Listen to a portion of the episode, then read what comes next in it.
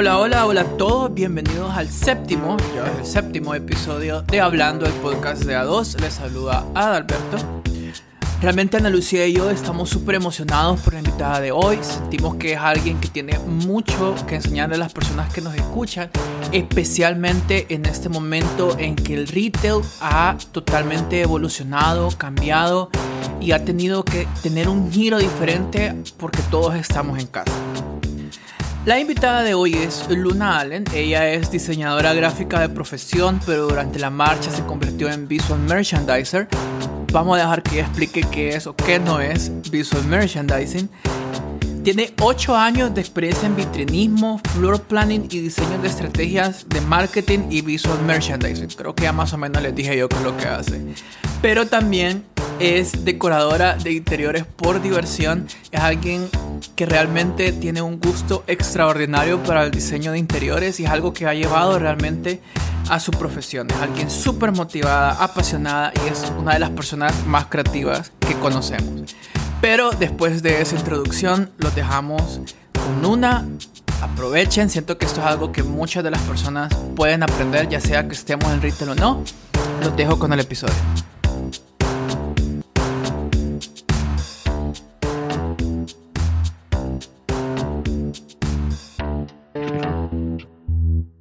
Contanos, Luna. ¿Cómo va? Eh, contanos un poquito de tu día a día. ¿Qué era tu vida antes del COVID? ¿Qué, qué hacías? Contanos un poquito, porque yo siento que tu trabajo es de esas cosas que es bien difícil de explicar a las amigas de tu mamá qué es lo que haces.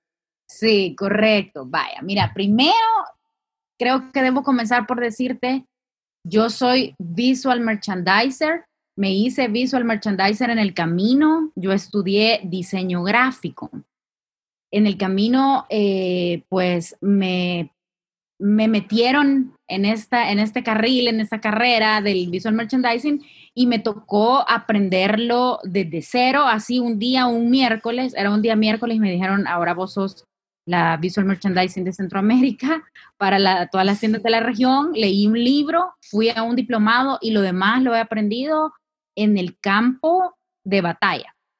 Eh, ya llevo cinco años siendo visual merchandiser y siempre que comienzo una capacitación o la plática con alguien sobre mi carrera actual, empiezo por decir que no es visual merchandiser para que quede claro. Entonces, te digo, que no es visual merchandiser eh, o visual merchandising? No es decoración de interiores, no es decoración de interiores comerciales, visual merchandising no es arquitectura, eh, no es store design, ni tampoco es vitrinismo. El visual merchandising es, eh, yo lo definiría, o más bien la definición que he ido construyendo en el camino y que me ha ayudado para explicarle tanto a gente como ustedes con la que platico, como a las personas con las que trabajo.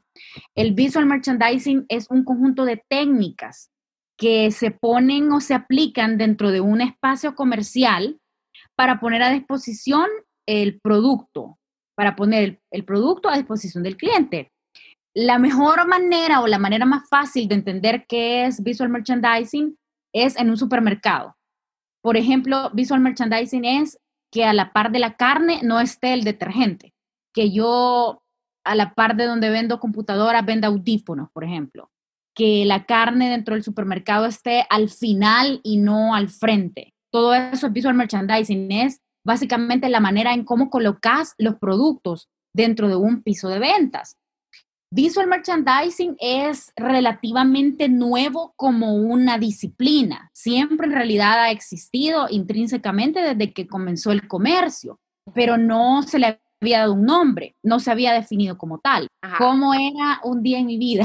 bueno, ajetreado, siempre ajetreado, pero me encantaba, me siguen encantando actualmente, pero siempre han sido ajetreados y con mucha gente. Yo hace quizás unos siete años recuerdo que yo rogaba, como les digo, yo soy diseñadora gráfica y antes de ser visual me dedicaba a esto, que un poco de mercadeo, que 60% diseño, 40% visual, etcétera, eh, perdón, mercadeo y así.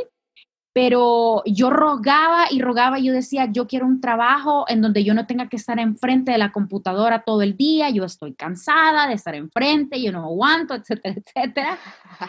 Y un día pasó lo que pasó un miércoles y me dijeron, sos la visual para todas las tiendas de la región. Entonces, ahí mi vida cambió y se volvió más práctica.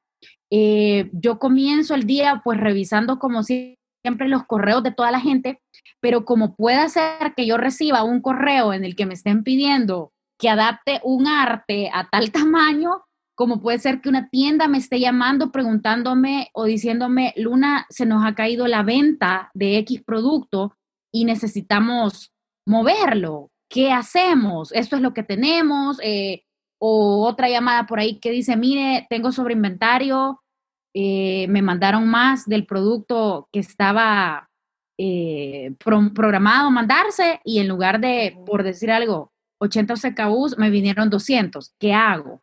Entonces, básicamente el día se trata de resolver problemas que otros crearon y hacer que mi solución se vea bonita. Eso básicamente es eh, mi día a día, solucionar los problemas que otros crearon de una manera bonita, que al final todo lo que yo haga se convierta en dólares. Si yo no convierto, esto también lo aprendí a lo largo del camino, para mí fue como difícil lograr entender o darle un enfoque comercial a mi trabajo, porque yo venía de, de haber estudiado diseño, de trabajar de, diseñadora, de, ver, ah, qué lindo esto, qué linda esta tipografía, sin reparar en lo más mínimo en si eso me estaba produciendo o no dinero.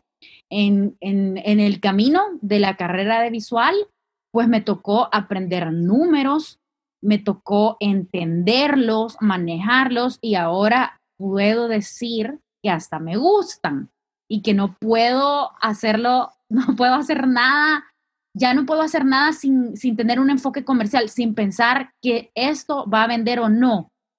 He aprendido a sacrificar quizás un poquito lo que en aquel tiempo yo hubiera considerado importante, como el look o qué sé yo, el tamaño de un logo versus el tamaño de una promoción.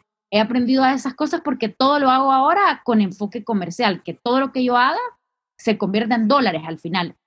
Entonces, en ventas, en volumen, rotación de producto. Entonces, eh, el visual es bien, bien interesante porque tiene parte de todos, tiene parte de ventas, el visual le llaman el vendedor silencioso, de hecho, eh, tiene parte de ventas, es una herramienta de ventas, tiene parte de marketing, tiene parte de branding, es eh, esa parte de la experiencia del usuario, la atmósfera de la tienda, tiene parte de todos y es un servicio para todas las áreas, digamos, al, que al final se convierte en venta. Por eso les decía al principio, esto no es decoración de interiores o visual no es como las personas se imaginan, ah, es vitrinismo. Sí, obviamente puedo hacer vitrinismo y es sumamente apasionante, pero el vitrinismo es solo una parte del visual. El visual como tal es toda una ciencia, es todo una, una disciplina. Y ahora, y ahora que estamos en toda esa nueva normalidad, que, que ya no, no vamos a la tienda, que ya no tenemos lo que conocíamos a, ir a cualquiera de esas, ¿cómo te has adaptado? ¿Cómo ha, cómo ha sido para vos este viaje?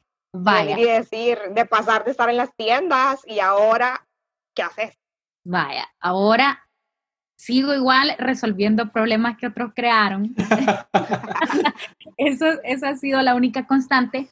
Eh, he tratado de ser bien propositiva y bien creativa, de utilizar toda la parte, toda mi parte creativa en transformar el visual a algo digital, porque de repente en dos, tres meses, todo, absolutamente todo se volvió digital. Cuando estuvimos en cuarentenas absolutas, de verdad no había ni una tienda abierta, entonces eh, lo que hice fue tratar de llevar la parte de la percepción. Visual tiene mucho y se trata mucho de la percepción del cliente hacia el producto. No es lo mismo que yo te ponga, por poner un ejemplo ahorita, un zapato desamarrado que un zapato amarrado en una tienda.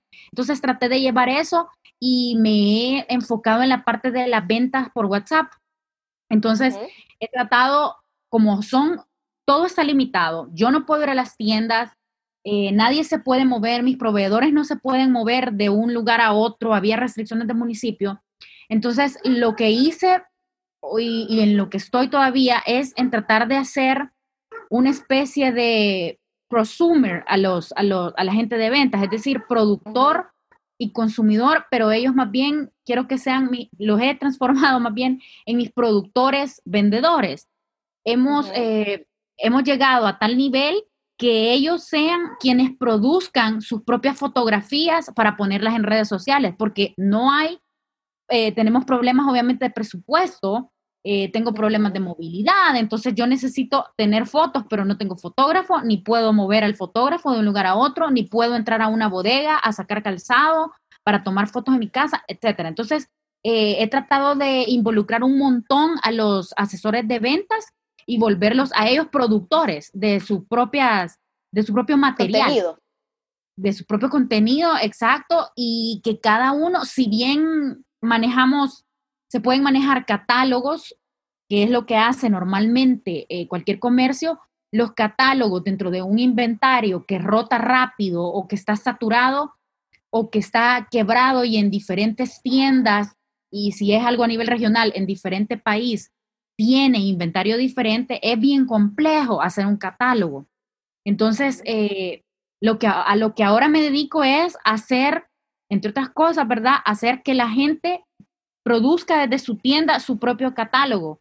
Entonces estoy bien enfocada ahorita en la fotografía del producto, pero enseñándole a la gente. Entonces eso me hace muy feliz. Siempre me ha gustado muchísimo enseñar y ahora estoy enseñando todavía visual porque es algo que nunca se termina de aprender y estoy enseñando fotografía, cómo deben de fotografiar el producto, cómo deben de llevar esa percepción que ya teníamos construida, esa imagen que ya teníamos construida en tiendas, ahora llevarla a foto, que no es lo mismo que te manden una foto de un zapato chueco, desamarrado, y te digan después a los 15 minutos, mira, esto vale 29.99, ah, no, me equivoqué, perdón, eso está en oferta, ¿vale eso?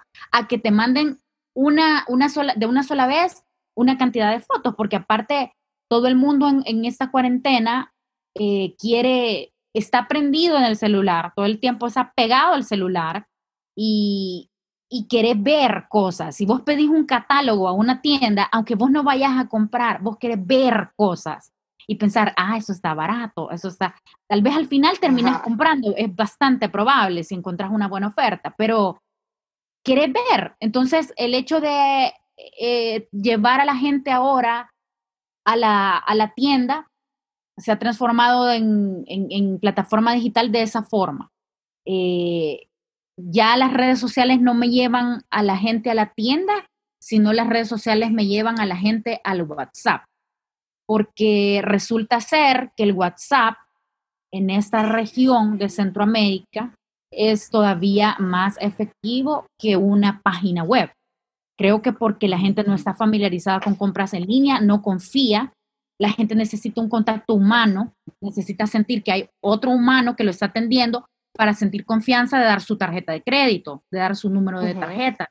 Entonces, eso ha hecho que al menos en la región, que es mi experiencia, el WhatsApp funcione mejor que un sitio web, según mi experiencia, por el hecho de sentir que, hay, que estás hablando con un humano y que hay alguien que te va a respaldar si algo sale mal. Si se me cae el internet y compré en la página web, ¿quién me va a arreglar ese problema? En cambio, si estoy en un WhatsApp, eh, siento que hay un humano detrás, que yo voy a llegar a un lugar y me lo van a traer eh, a, mi carro o estoy en mi casa y me lo van a traer a la, a la casa y yo voy a poder traquear, pero preguntándole a un humano. Entonces, Exacto. Vos sentís que eso es lo que más, lo que, lo que la gente siempre está buscando es ese contacto, entonces, o sea, que siempre quieren saber que hay alguien detrás que tiene un nombre que te está diciendo y que conoce tu pedido. Correcto, correcto. O sea, ahorita es eh, sumamente importante eso. De hecho, o sea, el contacto humano, que es de lo que más hemos carecido en estos meses, eh, toma una gran importancia en el momento o a la hora de hacer una transacción en el retail. O sea, un usuario, como te digo, según mi experiencia y en esta región, se siente más seguro de hacerlo con un humano que con una máquina. Eso depende mucho de las edades y eso, pero sí según mi experiencia, el WhatsApp es una mejor plataforma que, una página web. también una página web requiere que las empresas tengan un músculo que se dedique a una página web. O sea, eso es otro negocio totalmente diferente al Es un canal completo, o sea, sí. Completamente. Entonces, probablemente esto nos agarró así en curva y ese músculo no existe en las empresas. O sea, probablemente no existía una página web y la hicieron y, y darle mantenimiento y actualizarla con la rotación de inventario, con esto, con lo otro, no resulta tan fácil como puede resultar un WhatsApp. Entonces, eh, de ahí parte la idea de lo que les comentaba anteriormente, de volver a la gente de ventas productores de sus propios catálogos o que tengan el control total y sean vendedores como siempre, pero digitales a través de WhatsApp. Entonces, en eso estoy ahora, en plataforma WhatsApp. Esa es una de las cosas en las que estoy. Eh, como ya estamos aperturando tiendas en los países, ya están aperturando los centros comerciales y eso, también demanda un montón el hecho de que yo tengo ahora que comunicar dos mensajes sumamente importantes. Dos mensajes son mis iniciativas primarias en este momento. Mi promoción, porque nadie me va a ir a comprar a precio regular en este momento, y que yo diga, mi tienda está sanitizada. Está comunicando y estás diciendo que, que, que el, el, sentimiento de que vos estás llegando, pues obviamente ya saliste con miedo, ya no, no, eh, ya te atreviste a salir. Entonces, ¿qué pasa ahora? Que, que vas para otro lado. Exacto, o sea, es eso, dos iniciativas principales son ahora, o sea, es mi promoción y decir, estás seguro en mi tienda. Todo está señalizado, todo fue sanitizado previamente, eh, no permitimos que se sienten personas a menos de 1.5 de distancia, eh, señalizamos la entrada y la salida, no permitimos aglomeraciones, etcétera, etcétera. Entonces, aunque en la práctica, como lo he dicho siempre, probablemente cuando al pasar de los días todo esto o se va haciendo parte de nuestras costumbres o simplemente volvemos a ser quienes éramos y los hábitos que antes teníamos pero por el momento está siendo sumamente importante eh, hablar de esas dos cosas, tu promoción y que tenés sanitizada la tienda. La gente se sienta segura en la tienda. Que la gente se sienta segura, exacto. Que yo sienta que es lo mismo que nos pasa al ir al súper, o sea, el hecho de que nos pongan spray en la mano y nos midan la temperatura, la mide no un profesional de la salud, la puede medir cualquier persona seguramente el termómetro está, qué sé yo, descalibrado, no tiene batería, lo que sea, pero ese es ese efecto placebo, digamos, que te da que no dejan entrar. Entonces, eso está siendo súper importante en la experiencia, digamos, de compra actualmente. Creo que un, hilo común en tu, en, tu, en tu trabajo también es mucho traducir la experiencia del cliente para los, los vendedores y para el diseño mismo de la tienda, ¿no? como cómo lo va a percibir el cliente, cómo se va a sentir el cliente, cómo se va el cliente sentir seguro, cómo el cliente va a navegar con rapidez. Creo que el cliente y esa posición de ser empático con el cliente siempre ha sido importante, pero ahora más que nunca, creo. No sé. Sí, correcto. O sea, es algo, es un mensaje más a transmitir dentro de toda mi parrilla, digamos, de mensajes que yo tengo o mi batería de mensajes que yo debo comunicar, ese se volvió a la par del primario. O sea, no por el momento, por el momento no puedo dejar de hablar de eso. Es sumamente importante hacer sentir segura a la gente. O sea, sería el comercio que no tenga en sus vitrinas o en su piso de venta un alcohol gel, es un comercio automáticamente mal visto, pues. Es totalmente erróneo en este momento y, y no me aportaría nada positivo no tener un alcohol gel en la entrada. Entonces, esta, ese creo yo que es el nuevo normal. Esa, esa clase de comunicación o esta clase de, o la, o la percepción que ahora necesitamos que la gente tenga de nosotros forma parte del nuevo normal. Mira, yo he estado leyendo, le he estado leyendo tantos artículos que, que vi, vienen y obviamente cada quien jalando para su bando, ¿verdad? Y venían expertos y gurús y que se acabó el retail, ya no van a existir los moles, ya eh, todo el mundo se va a trasladar en línea y olvídate de, que volviste a ir a comprar un vestido, que volviste a ir a comprar cuadernos. Vos que trabajas en esto, vos que has estado viendo la transición, me encantó todo lo que estuviste hablando del WhatsApp y del contacto humano. ¿vos crees que, hablemos de un año para, para adelante, eh, ¿vos crees que la gente diga, ay no, no quiero ir a la tienda, prefiero seguir haciendo todas estas cosas en línea y que ya se haya, se haya, esta transición sea permanente y que ya no vamos a regresar nunca a lo que estábamos acostumbrados? Mira, yo creo, eh, igual al principio de la, de la cuarentena y de la pandemia, igual comencé a leer toda clase de cosas, el retail muere, y pues me sentí asustada, sinceramente, porque dije, hey, ¿ahora qué voy a hacer si las tiendas no van a existir? Sin embargo, em, a medida se ha ido desarrollando y como te digo, todo lo, todo lo que te estoy diciendo es por, por observación, por lo que yo he visto y por mi experiencia. Eh, existe el planeta, existe Latinoamérica y existe Centroamérica. En Centroamérica, eh, jamás, bueno, Latinoamérica entera, pero eh, enfocándonos en Centroamérica, jamás nos hemos preocupado por el desarrollo humano de las personas.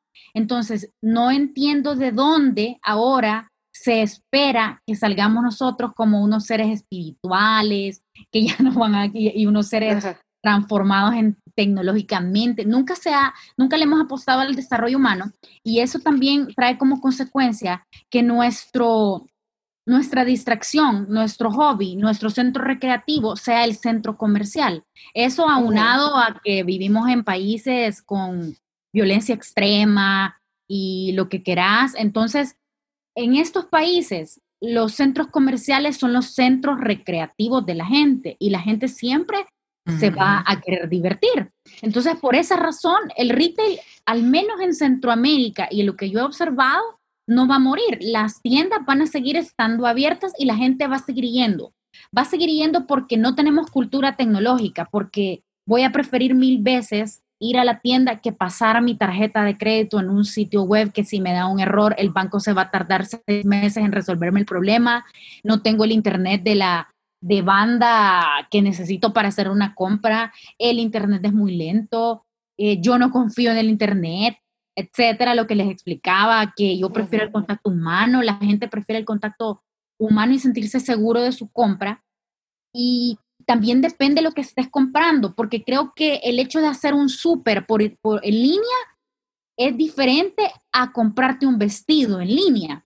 Entonces, yo puedo hacer el súper en línea porque compro lo mismo todos los meses. Creo que comercios o consumo masivo como eso puede que migre cierto porcentaje de personas a digital. Sin embargo, retail de moda, por ejemplo, yo voy a preferir siempre ir y medirme el vestido, medirme los zapatos, ver qué talla me, ajusta mejor, me queda mejor. Entonces, eh, creo que el retail no va a morir, menos en Centroamérica.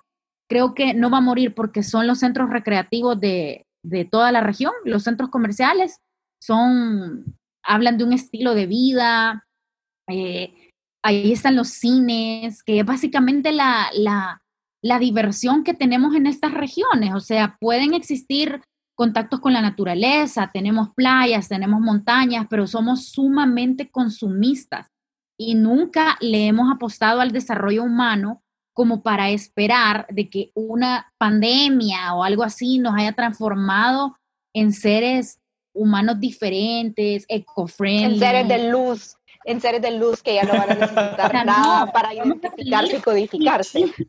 Sí, probablemente vamos a estar con ciertos eh, sentimientos como miedo o puede ser que estemos optimistas. Muchas de estas cosas eh, se pronostican, digamos, que la gente va a salir como que muy optimista, entonces están saliendo líneas de productos que promueven el optimismo. Creo que ahí también hay que tener cuidado de no proyectar como comercio un optimismo falso o un optimismo tóxico, porque un optimismo... Me gusta lo que dije, me encanta esa palabra, optimismo tóxico, porque creo que es, el otro espectro de nos vamos a morir, pero el optimismo tóxico es real. Ajá, exacto. Entonces es, es si nos excedemos en este optimismo, que es lo que la gente anda buscando, eh, también puede ser nocivo para el comercio, para, para el negocio. Eh, pero creo que, que, no, que no va a morir el retail. O sea, estoy segura que la primera eh, temporada de ofertas que haya, la gente que aún conserva su trabajo, también creo que va a salir y va a comprar, va a mover la economía. Y creo que también está esta onda del eh, self-improvement, de salir mejorado. Todo el mundo está, o más bien cierta parte, quizás no todo el mundo, pero cierta parte está preparándose para salir. Estás eh, haciendo vida fit para salir, estás haciendo dieta para salir y salir diferente, salir renovado. Entonces, parte de esta cuestión o esta, este sentimiento que se experimenta con el hecho de, hey, ya voy a salir, voy a volver a ver a la gente, porque ahorita pues vemos nada más a los mismos de siempre, mi familia, pero no, tal vez un par de amigos, pero voy a volver a ver a la gente, quiero salir mejorada. Entonces, ese, esa mejora, ese autocuido, eh, tiene que ver en parte con mi ropa, con mi look, con mis salones de belleza, etcétera. O sea, no, no va a cerrar algo tan básico como eso y no va a cerrar algo tan básico como una zapatería eh, o como una venta de ropa. O sea, la gente va a querer salir y a la primera ola de ofertas que haya, la gente que aún conserva su trabajo las va a querer aprovechar porque querés salir renovado de la cuarentena. O sea, no querés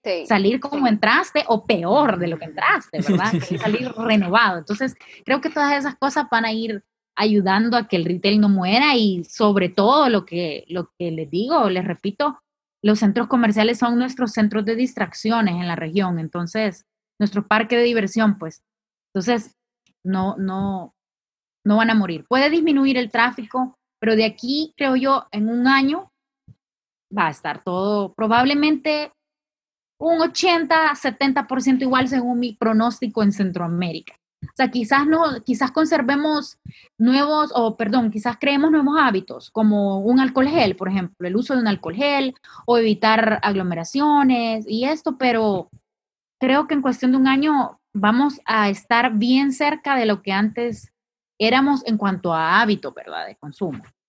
Y estuve viendo y, algunas prácticas que estaban desarrollando obviamente en Europa y en Estados Unidos y creo que, que, que yo estuve platicando también con otras personas en las cuales cómo se podían adaptar a Latinoamérica. Pues y había algunas que me parecían que eran lógicas, que era como, vaya, mientras estaban cerrados algunos eh, para cambiarse o, para, o para hacerse las pruebas, entonces lo que hacían era como, ok, te vamos a cargar esta cantidad de, de ropa, y, pero tenés una ventana más amplia para devoluciones, porque cuando las regreses las vamos a sanitizar, o sea, o, o vas a poder, o más flexibilidad en este tema de devoluciones, en este tema de llevarte a tu casa para probar en tu comodidad, pero son flexibilidad pues son, son, nuevos, son nuevas cosas, no es que cambian totalmente o que mueren las prácticas totalmente. Sí, y aparte se van, creo que se van a tener que ir adaptando a la cultura, pues, o sea, si a mí me das la ropa o le das a un, en mi caso, un salvadoreño promedio o un sanpedrano promedio, le das la ropa para que se la vaya a medir a la casa, ¿qué va a pasar? Sea, dejémonos de... No, está cobrada, eh, por eso mismo está cobrada desde que saliste de la tienda. Va, tal vez va a haber una flexibilidad cuando la regreses bien, que se te regrese tu, reitero a tu tarjeta de crédito, pues, pero que va cobrada desde la salida, va cobrada desde la salida, ¿verdad? Sí.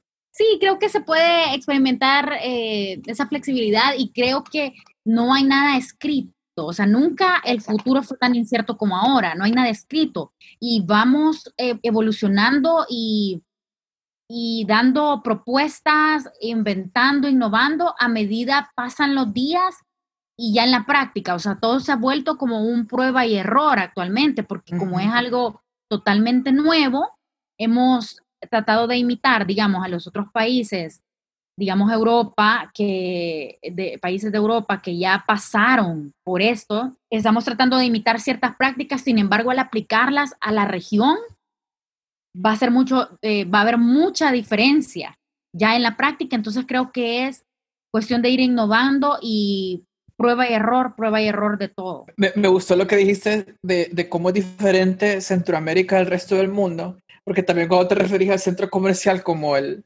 centro de entretenimiento me recuerda mucho a la filosofía de los centros comerciales en Estados Unidos en los 90 que era como el centro del foco de los jóvenes, de los adolescentes el fin de semana, pero también habla un poquito de la disonancia, creo, de Centroamérica y del resto del, del primer mundo, que no vamos a entrar ahorita en ese. Sí, correcto, o sea, acá no, no puedes pedir que se cierre un centro comercial, o sea, no podemos esperar eso. Somos tan consumistas, de verdad, somos tan consumistas que así sea que el sueldo lo tengamos reducido o que, o que nos hayamos quedado sin empleo, o sea, no, como te repito, no le hemos apostado nunca al desarrollo humano, no le hemos apostado nunca a la educación financiera como regiones. Somos países que viven del crédito. Entonces, de igual manera, no ha pasado nada trascendental como para que haga un cambio en eso específicamente. O sea, cambiar una sociedad consumista es sumamente difícil. Tienen que pasar muchas generaciones para que se, logre eh, cortar, digamos, o, modificar esta, este comportamiento. Y aquí solo han pasado cuatro meses, pues. Sí, obviamente no vamos a salir iguales, sí, la economía no va a estar igual, sí no va a ser lo mismo definitivamente, pero creo que tampoco se puede esperar algo tan radical como el cierre de tiendas, definitivamente no, definitivamente no, o sea, incluso puedes verlo en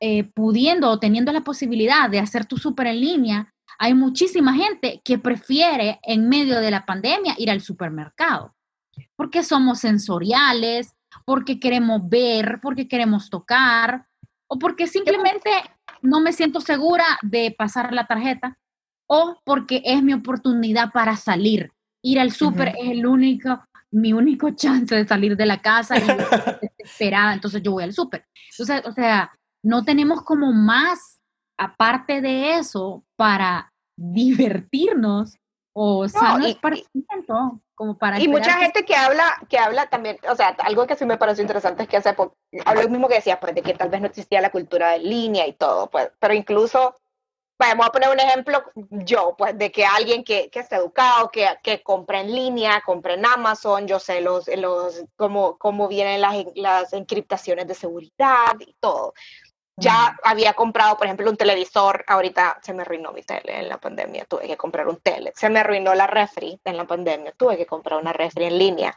Te estoy diciendo, no es lo mismo comprar un tele que vos ya sabes cómo viene y todo, pero yo quería ir a ver mi refri, yo quería tocarla, yo quería saber cómo se iba a sentir la manija y, y te lo juro que cuando vino la refri, que vi solo en fotos, para empezar, tenía cuál era con el visual merchandising que, que no tenían en línea porque no, nunca había, no estaban tomadas las fotos de adentro, no estaban, toma, no estaban las medidas, no sabía si me iba a caber en el hoyo que tenía asignado. Entonces, ¿cómo falta esa experiencia? Pues, o sea, de nuevo, puede ser que estoy súper lista para el protocolo y que tengo el internet, tengo la banda, tengo la seguridad que no se van a robar mi tarjeta, porque ya compré un tele, compré un celular, compré ropa, compré miles de cosas, pero yo quería ver mi refri. Y créeme que si hubiera tenido el chance de ir a una tienda, voy a la tienda y casi que pateo la refri para ver si es la que yo quería. Exacto, te arriesgas. O sea, creo que, mira, va a depender también de las categorías de producto, porque, por ejemplo, una farmacia, yo estoy más que feliz que me traigan la medicina a la casa, porque yo no estoy interesada en ver medicina. O sea, no me importa, es un producto de necesidad, que no importa que me traigan la medicina, eh, el súper, como te digo, puede ser algo que migre, bastante los consumidores migren a hacerlo en línea porque ya sabes lo que vas a comprar, pero algo que tenés que tallarlo o algo que requiere más experiencia, es bien difícil que acá en la región se traslade a digital. Bien, bien difícil. Creo que, por ejemplo, eh, comercios que venden cuestiones de aromas, por ejemplo, ¿cómo vas a, cómo vas a trasladar eso al digital? O sea, ¿cómo trasladas algo que implica aromas o que implica confort? Vos querés sentir el confort. Si estás comprando un zapato que te ofrece confort, vos necesitas sentir el confort. Entonces, creo que sí, todavía acá en la región no estamos preparados para esa migración así al 100% y esa transformación humana que vamos a salir siendo seres de luz, agradecidos, no, o sea, no, no lo veo así, sinceramente. No, y, y, y, también yo últimamente estos días he tenido un wormhole de la pandemia de la influencia española. Y en ese momento la gente también predecía como, se van a acabar los desfiles, se van a acabar los eventos deportivos, se van a acabar las calles llenas de gente y eventualmente los patrones de la gente regresaron otra vez al, al, al, a su curso anterior, digamos. Entonces sí creo que hay una disrupción, va a haber una modificación. Em, hubo mucho comercio, mucho negocio que se vio obligado a evolucionar a digital, pues comercios viejísimos, tiendas de esas de antaño que eran viejitas cuando nuestros papás eran jóvenes que tuvieron que verse obligados a evolucionar y dar ese, ese paso digital. Pero contanos, Luna, en lo que vos has visto como consumidora, como experta en el tema, ¿qué sentís que la gente está haciendo con oportunidades mejora, digamos, por no decir mal? ¿Y en qué áreas crees que las personas puedan concentrarse? ¿Algún emprendedor que nos esté escuchando como que puede mejorar un poquito su experiencia, ya sea en línea o que se esté adaptando su tienda física al nuevo, al nuevo normal? Creo que, bueno, en línea creo que ahora se torna sumamente importante eh, las cosas de acceso fácil, o sea, quiero procesos fáciles en línea de dos, tres clics, si es posible, que yo solo acerque a la cámara del celular la tarjeta, pues, o sea, no quiero digitar nada, o sea, todo lo más simple del mundo, sin embargo, creo que todos aceptamos que lleva cierto proceso, la parte del digital, pero entre más sencillo sea ese proceso, mucho mejor. Pero creo que ahora cobra una gran importancia la fotografía, porque la fotografía lo es todo en este momento. O sea, la fotografía es mi vitrina. Si yo estoy comprando, por ejemplo, una pulsera, o en el caso de Ana Lucía, que estaba comprando una refri, o sea, yo quiero de verdad ver fotografías del producto hasta el último ángulo, porque necesito estar seguro de esa compra, eh, y lo más cercano a la realidad, lo más cercano como yo vería eh, o experimentaría esa, eh, o sería mi experiencia con ese producto si lo tuviera en físico frente a mí. Entonces creo que las fotografías cobran una gran, gran importancia y creo que es algo que los emprendedores probablemente no le dan la importancia de vida. por ejemplo, todos los emprendedores de postres y esto, esta este boom de los postres y la comida, creo que todos deben de tomar una clase de food styling, porque de verdad necesitamos fotografías lo más real, lo más eh, cercano a la realidad posible, porque de lo contrario lo que conseguís es que tu cliente se vaya, que tu cliente no regrese. He visto tantos eh, comentarios en Twitter y, memes y etcétera de pedí tal producto y me llegó con otro color, me llegó con otro relleno. O sea, la fotografía cobra una gran importancia y todos nos debemos de volver food stylers, eh, fotógrafos de producto, iluminadores, porque puede ser que yo esté vendiendo zapatos y mi, y mi zapato, el cuero café se mire más oscuro en la foto porque le metí luz amarilla. O sea, todo la fotografía cobra una gran importancia. Eh, también la actualización, si lo hacen a través de catálogos, la actualización de los catálogos del inventario disponible, eso es sumamente importante porque no hay nada más molesto como que yo diga, quiero esto y, me digan, ya no hay. Entonces, no lo saquemos del catálogo, pero pongamos ahí un sticker. No disponible. Out, ajá, no disponible próximamente, qué sé yo, porque estos son como, esta es, se vuelve la nueva experiencia del, consumidor, o sea, cómo me saluda la persona en el WhatsApp, eh, si de entrada me cae un mensaje que dice, hola, todos nuestros, todos nuestros agentes están ocupados, desde ya me enojé, o sea, yo quiero que me atiendan ya, que me digan, deme un minuto, aunque ese minuto sean cinco, pero que no me digan, estoy saturado de entrada. Entonces, he visto eh, esas, esas prácticas en varios comercios que lejos de ayudar, perjudican, lejos de ayudar, perjudican. O sea, es un entrenamiento más fuerte en la, en la parte del asesor cliente. ¿Cómo lo voy a saludar? ¿Cómo, cómo, si yo tengo un asesor a cargo escribiendo y contestando el WhatsApp, ¿cómo está la ortografía de ese asesor? Todo eso ahora se vuelve la percepción de, de, de mi tienda. ¿Cómo me mandaron la foto? En qué rapidez y me dijo, hola, gracias, me llamó por teléfono, ya ni se despidió de mí. Todo eso ahora cobra una importancia, eh, o sea, ahora es esa tu tienda, pues, es el WhatsApp, si es, si es el caso de un emprendedor, pues es el WhatsApp, es tu sitio web. Si mi sitio web a mitad de la compra se trabó, jamás voy a regresar. O si la foto que me vendieron es diferente al producto que recibí, jamás voy a regresar y voy a empezar a, tirar peste ahí en redes sociales a decir, este producto me salió mal. Eh, Entonces, eso te iba a decir que si un cliente tiene una mala experiencia, en el mejor de los casos no va a regresar, en el peor de los casos se va a viralizar la vaina y todo el mundo va a saber la mala experiencia que tuvo. Hago el screenshot y, y lo propago, lo viralizo y digo, me atendieron re mal.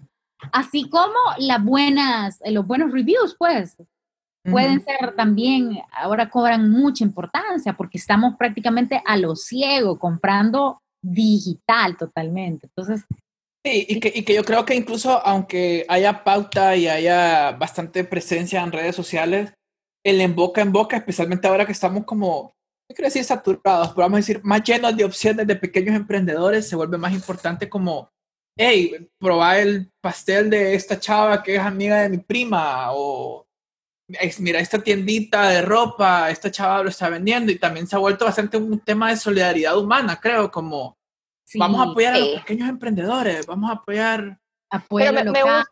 Sí, pero me gusta bastante esa distinción que vos pusiste de que no solo es que se mire bien la foto, o sea, porque obviamente se tiene que ver apetitosa, se tiene que ver eh, que invite y que te llame la atención, pero al mismo tiempo tiene que ser realista, porque a la hora de la hora no es nada más, no es como una campaña publicitaria donde vos pones tu hero shot y tenés tu traje de baño en la modelo, que no, ya no es tan así. Ya esto es algo que, la gente sabe como no es tan real la foto. El cliente ya sabe como esta foto de la campaña, yo no me voy a ver como esa modelo de 16 años talla cero. Menos, menos 10. Pero, pero, pero se tiene que ver bien, pero real. O sea, que algo con lo que vos podás cumplir. Real, o sea, está también este otro tipo de emprendedor que baja las fotos de internet Creo que no hay nada peor que eso. O, sea, que las copia, o que las copia, porque también he estado viendo eso. Hoy, hoy había en Twitter. Hoy se viralizó aquí en Honduras. El de los chicharrones. el de los chicharrones, sí. Me encantó, me encantó el, el, mensaje de la emprendedora que era como, eh, entiendo que estamos todos en diferentes, en las, en, las mismas categorías, pero yo me quemé los dedos haciendo esos chicharrones. para, para darte contexto, Luna es una, es una chica que vende chicharrones. Chicharrones es no sé si es lo mismo, pero carne de cerdo deep fried. De cerdo deep fried. Ajá. Entonces, la chava lleva como ya varias semanas, desde meses, si no, vendiendo chicharrones. Y ha, tomado sus buenas fotos, food styling. Entonces, otro emprendedor le robó las fotos. Literalmente agarró su foto y la puso en su Instagram. Y ella le escribió y le reclamó y se viralizó. De nuevo, las malas experiencias ahorita todo el mundo quiere retuitear cosas malas, creo, pero eso fue lo que sucedió. Pero sí, creo que la realidad de la foto es súper importante.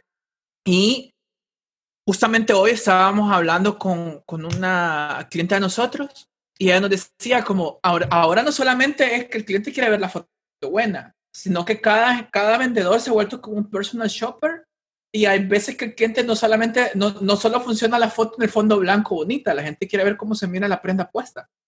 Entonces muchas veces los asesores tienen que ponerse una, una prenda para que la persona mire cómo se ve. No, está dificilísimo, está dificilísimo y llegan eh, toda clase de, de, clientes con peticiones diferentes o necesidades diferentes, como, por decirte el ejemplo de zapatos, necesito un tacón de 7 pulgadas.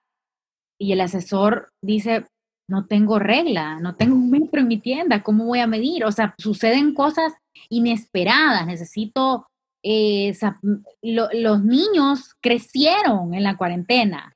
Entonces, el comer, los niños crecieron, se quedaron sin zapatos, eh, o sea, han, sucedido, cosas, como les digo, que solo las vamos descubriendo, o sea, nada lo podemos prever, nunca nada fue tan incierto, sino que las vamos descubriendo y vamos con el prueba y error, porque sí, sucede de todo, pero sí, robar sus fotos para los emprendedores, no lo hagan de entrada, grave error, tomen cursos y hagan eh, esto de hazlo tú mismo, cajas de luz. O sea, de verdad hay toda clase de soluciones en Internet, soluciones baratas para poder hacer buenas fotos desde un celular. Eh, las, historias de Instagram, tengan cuidado con las cuestiones que repostean. Estuve ahí con, me fijé de un comercio que, que se dedicaba a vender eh, cosas de, de, las uñas, de manicure y reposteaba fotos de uñas mal pintadas. Entonces eso ya de entrada a mí como consumidora va dañando la percepción que yo tengo. O sea, digo, ¿quién está consumiendo ese producto? Eh, ¿Cómo va a quedar el, el resultado final? Etcétera. Entonces, de verdad, la fotografía lo es todo ahorita. La fotografía es la cara del negocio, como cuando estamos en la vida real y normal lo es la vitrina o la entrada a una tienda, ahorita son las fotos, full. La vitrina y la manera como está exhibida, ahorita son las fotos full, full, full. Me gusta porque, porque da, son, son consejos claros, son fáciles, eh, son, y son para la nueva realidad. Y, para, y sin olvidar que a la hora de la hora, dentro de X cantidad de meses, vamos a realizar las tiendas. Correcto. Sí, porque yo creo que es un tema de lo que, lo que decíamos en la antesala, como se acuerda del tiempo en el que éramos jóvenes inocentes y pensábamos que esto iba a durar dos semanas. Entonces ha sido un proceso como de aprender, descubrir, eh, respirar profundo y realmente como ver las nuevas oportunidades que van surgiendo, porque es lo que vos dijiste ahorita, es algo que creo que sí he escuchado unas cuatro veces esta semana, lo de la ropa de los niños. A los niños no les queda la ropa que ahorita no les queda la ropa de cuando empezó la cuarentena. Entonces, esa es otra oportunidad, otra oportunidad para emprender, otra oportunidad de, de que alguien los niños que hemos comido mucho también. Los niños que hemos comido mucho y que hemos dejado de hacer ejercicio tan constantemente también. También crecemos y tenemos cuerpos cambiantes. Pero sí, creo que eventualmente vamos a volver 90% a la normalidad en la región. En la parte del visual hay oportunidades o hay cuestiones que yo me he fijado en el súper, por ejemplo. Actualmente, yo no sé si así hacen en Honduras, pero acá, como el distanciamiento en la caja eh, hace que los clientes ocupen más espacio, ¿verdad? Dentro de la fila. Entonces las filas se hacen adentro de las góndolas del súper. No sé si eso sucederá en Honduras. También. Se hacen en las góndolas del súper. Entonces vos estás aburrido esperando en las góndolas del súper y comenzás a meter lo que hay en esa góndola, convirtiendo esos productos como en productos de impulso. Decís, esto, por ejemplo, yo ahora que estoy consciente de eso, hasta escojo en qué góndola me voy a quedar. Digo, me voy a quedar en la de los detergentes y agarro un detergente, X cosa y comienzo a leer. Al final digo, ¡Ah! Eso, eso, eso necesito. O sea, es una fórmula quita no, no, te, no, te, quedas en, no te quedas en la góndola de las galletas. No, hoy justo que yo fui al súper, yo hoy justo que fui al súper, te lo digo, eh, cuando sale el distanciamiento, porque te acordé, o sea, lo que hicieron fue que atrás, echaron las góndolas para atrás y pusieron como unos mini anaqueles que están entre la caja y, la, y el espacio de la primera góndola donde tienen ofertas. Entonces, por ejemplo, hoy yo llevaba una mayonesa gigante, y la, pero cuando llegué a esa góndola, de ofertas, había una mayonesa gigante con algo extra. Y obviamente dejé la, la clásica que llevaba y me llevé la que traía algo extra. Entonces, pero justo, o sea, hay oportunidades de visual en eso. Hay oportunidades. O sea, como ahora las, las, la línea de espera es más larga y, e, y el tiempo de espera. O sea, antes no esperabas para entrar a una tienda o antes no esperabas tanto para pagar.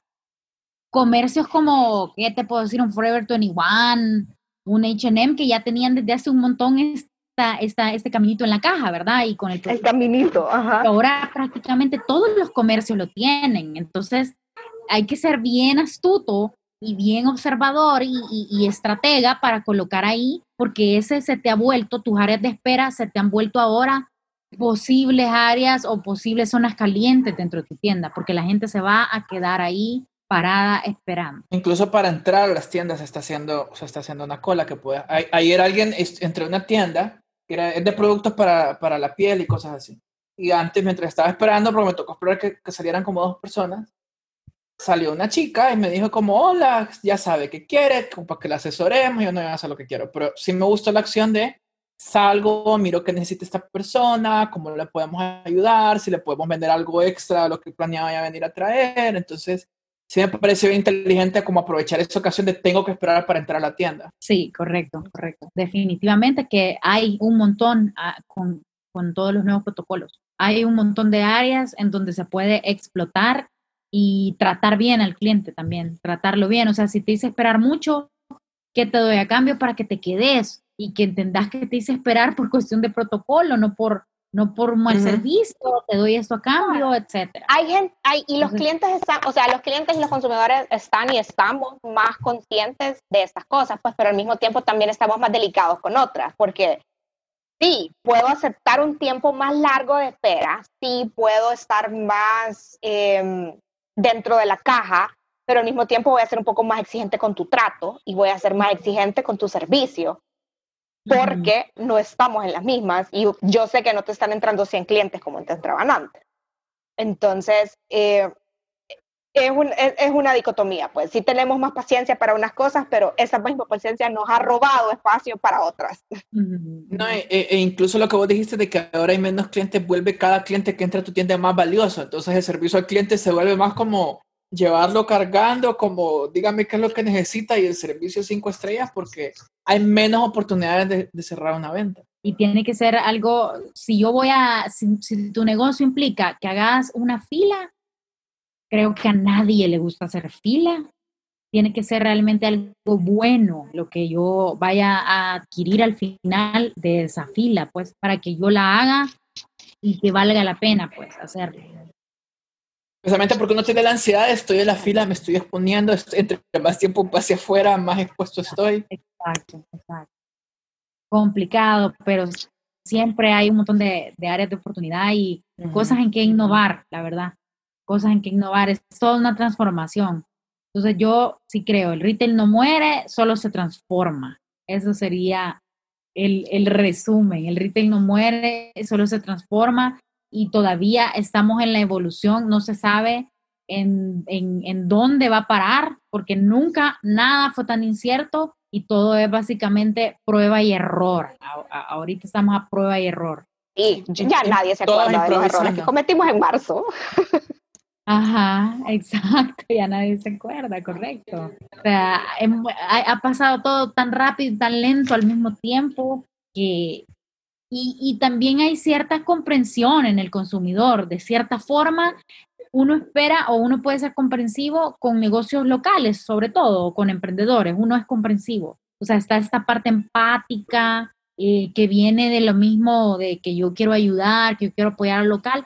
Puedo ser empático y comprensivo con un eh, productor local. Sin embargo, un retail, una, una una empresa grande no se puede dar ese lujo porque yo no le voy a tener paciencia a alguien a quien yo considero grande, pues, sino que esa paciencia y esa empatía creo que está reservada para los pequeños comercios. pequeños. Sí, yo no voy a tener una empatía de un, eh, una paciencia para un supermercado, por ejemplo. No la voy a tener, sé que son monstruos, no voy a tener para una gran corporación, no la voy a tener. No tengo paciencia para el banco, pero puedo tenerla para un pequeño comercio. Ahí es donde está la parte de la empatía, el optimismo y todo lo bonito que pudo haber sacado la pandemia. Ok, no, Luna, en serio, súper buenos insights y, y me gusta esta, no optimismo tóxico, me gusta esta... esta... que tenés que brandear eso del optimismo tóxico. Sí, lo tenés que brandear, o sea, ya, ya volverlo parte de, lo tuyo, pues, porque para empezar no lo habéis escuchado, me gusta, lo voy a usar. Eh, sí, porque eh, y ver cómo salimos mejor de, cómo entramos también. Aunque sea con mejor, mejores jets, son mejores. sí, mejor. Tenemos que salir a la, superficie diferente. Para bien o para mal. Es como estar encerrado. No, vamos Exacto, Gracias, Lunis, en serio, siempre un placer hablar gracias, con vos. Luna, gracias por tu tiempo, gracias por tus insights, gracias por todo. Por tu pedacito de vacación que nos regalaste. A ustedes, gracias. Fueron mi, mi relax de la tarde.